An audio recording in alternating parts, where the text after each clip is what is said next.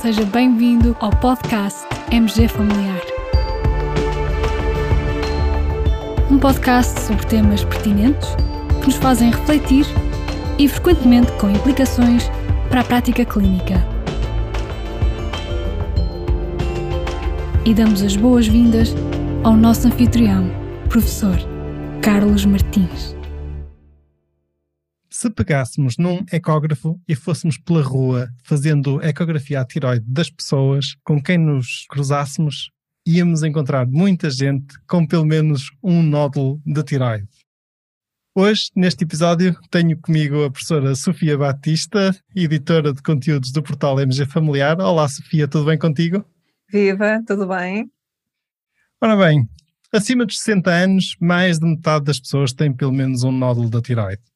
Ainda bem que não fazemos aquilo que eu disse, que não vamos pela rua com o ecógrafo, porque iríamos causar mais dano do que benefício, porque a verdade é que a grande maioria das vezes estes nódulos da tiroide não têm qualquer importância. Caros colegas, vem isto a propósito de um algoritmo novo que publicamos no portal MG Familiar. E, Sofia, sei que não estás só, que temos companhia. Queres apresentar a nossa companhia? É verdade, temos connosco hoje uma colega, a doutora Telma Reis, uma das autoras desse algoritmo, da abordagem do nódulo tiroideu. Um, a colega Telma é da USF da Barrinha, do ACES Baixo Foga. Estou certa, Telma? Sim, sim, está certa. Olá, doutora Sofia e doutor Carlos. Obrigada. Olá, Telma, e bem-vinda ao nosso episódio e ao nosso podcast. Obrigada pelo desafio e pelo convite. É sempre um gosto. E, e, então, diretamente para algumas perguntas, porque estamos curiosos sobre este algoritmo. Telma, como é que surgiu a ideia para criar este algoritmo? Ora bem, eh, este algoritmo surgiu após uh, assistir a uma palestra de um colega endocrinologista no início de 2020, em que realmente ele apresentou a classificação Eutirrados, que eu pessoalmente nunca tinha ouvido falar. Depois vim para casa e resolvi investigar um pouquinho mais sobre isto e, portanto, fui ver o único documento não é, que me tinha uh, disponível para mim sobre os nódulos tiroideus, que é a nossa norma da Direção-Geral de Saúde, que é a norma número 19 de 2013 sobre a abordagem dos nódulos tiroideus. E realmente é uma norma que é um pouquinho vaga no sentido de como ir gerindo os nódulos tiroideus quando os descobrimos na, nas ecografias.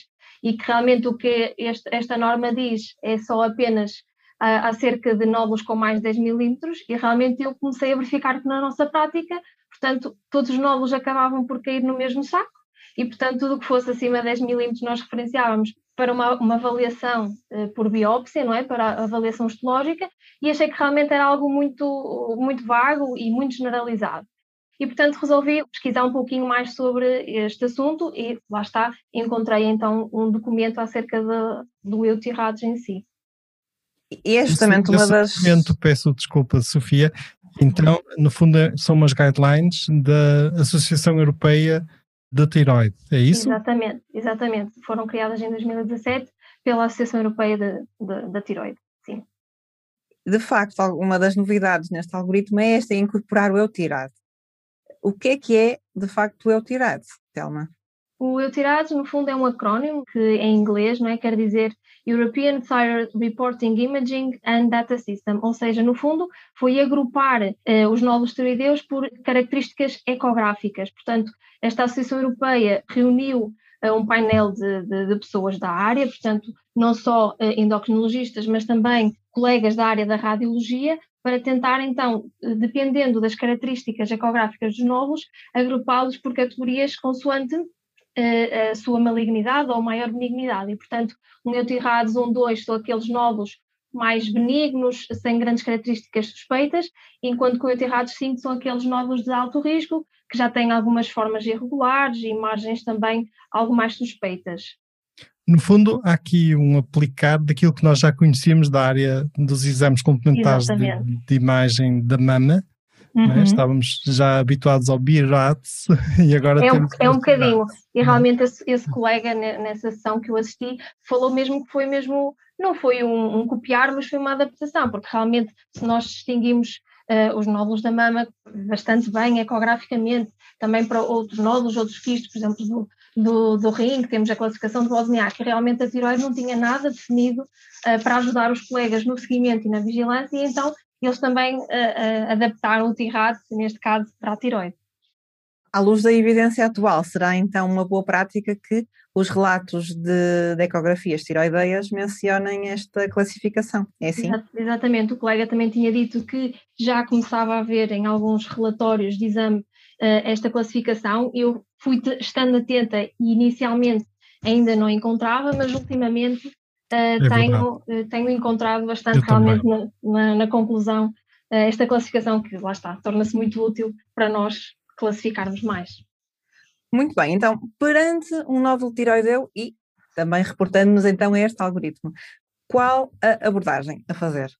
Portanto, nós claro que sabemos que mesmo pedindo uma ecografia tiroideia, não é só o exame em si que tem eh, importância. E, portanto, a avaliação analítica uh, é importante para sabermos, por exemplo, se aquele nódulo tiroideu está uh, a funcionar ou não, ou se está a produzir hormonas ou a ter interferência mesmo em termos de sintomas. E, portanto, pegando no nódulo tiroideu e nas hormonas tiroideias, portanto, se a TSH estiver diminuída, estamos perante uma suspeita de um, de um hipertiroidismo e, portanto, aqui ação mais eh, eficiente, não é? Portanto, aquilo que devemos pensar é pedir uma cintigrafia, porque realmente se for um nódulo hiperfuncionante, temos que referenciar para fazer tratamento com iodo ou mesmo cirurgia no caso de ser uma TSH um, elevada, e portanto já estamos a pensar um pouquinho no hipotiroidismo. Também pensar em pedir outros, outros elementos do estudo analítico, é? por exemplo, os anticorpos uh, antitiroperoxidase, e portanto é mais nestes nódulos que estão relacionados com o hipotiroidismo que um, se aplicam mais esta escala de eutirrados. E portanto, a partir daí,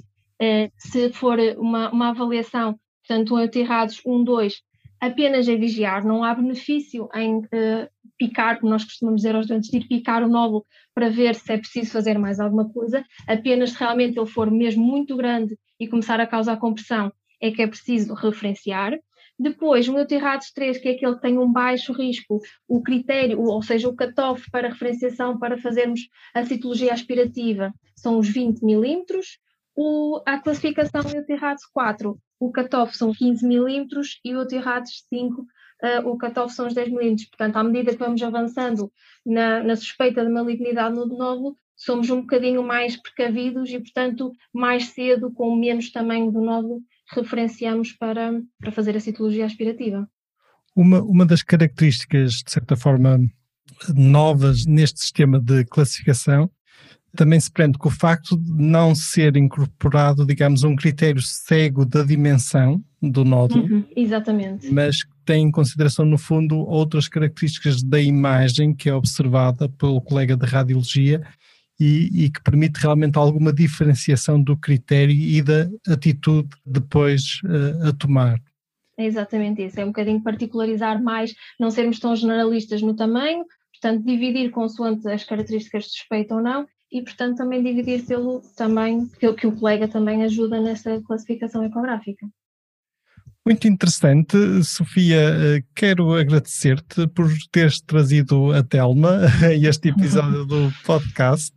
Acho que é um gosto. algoritmo muito prático e agradeço o trabalho conjunto que vocês desenvolveram, digamos, para tornar o, o algoritmo interessante e até do ponto de vista gráfico, nós agora estamos a adotar no portal MG uhum. Familiar uma, uma nova estratégia de comunicação gráfica dos nossos conteúdos e nomeadamente dos, dos algoritmos. Uh, está mesmo interessante e, e Elma, por favor, diz também aos teus colegas coautores Uh, no fundo, então, vou nomear a todos: a Telma Reis, o André Laiginhas, o Luís Melo, a Sara Melo Oliveira, o Vitor Bessa nossos colegas internos eh, de formação da Medicina Geral Familiar da USF Barrinha do ACES Baixo Voga. A todos, muito obrigado. E, obrigado. De nada, e obrigado também por ter estado neste episódio. E Sofia, eh, passo-te a palavra também para despedir dos colegas deste episódio. Como disse, é sempre um gosto. Um, agradeço também ao professor Carlos Martins mais uma vez por este convite e também à, à Telma por, esta, por este interessante algoritmo e a todos os coautores, naturalmente. Uh, e deixo os fotos de um bom dia para todos. Bom dia. Caros colegas, juntamente com este episódio encontrareis o link de acesso ao algoritmo. Muito obrigado pela vossa companhia neste episódio do podcast MG Familiar. Fiquem bem, continuem bem.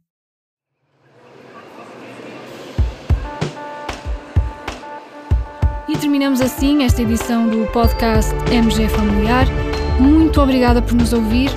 Se desejar completar a sua leitura, muitos dos conteúdos abordados neste podcast estão disponíveis em www.mgfamiliar.net. Até ao próximo episódio.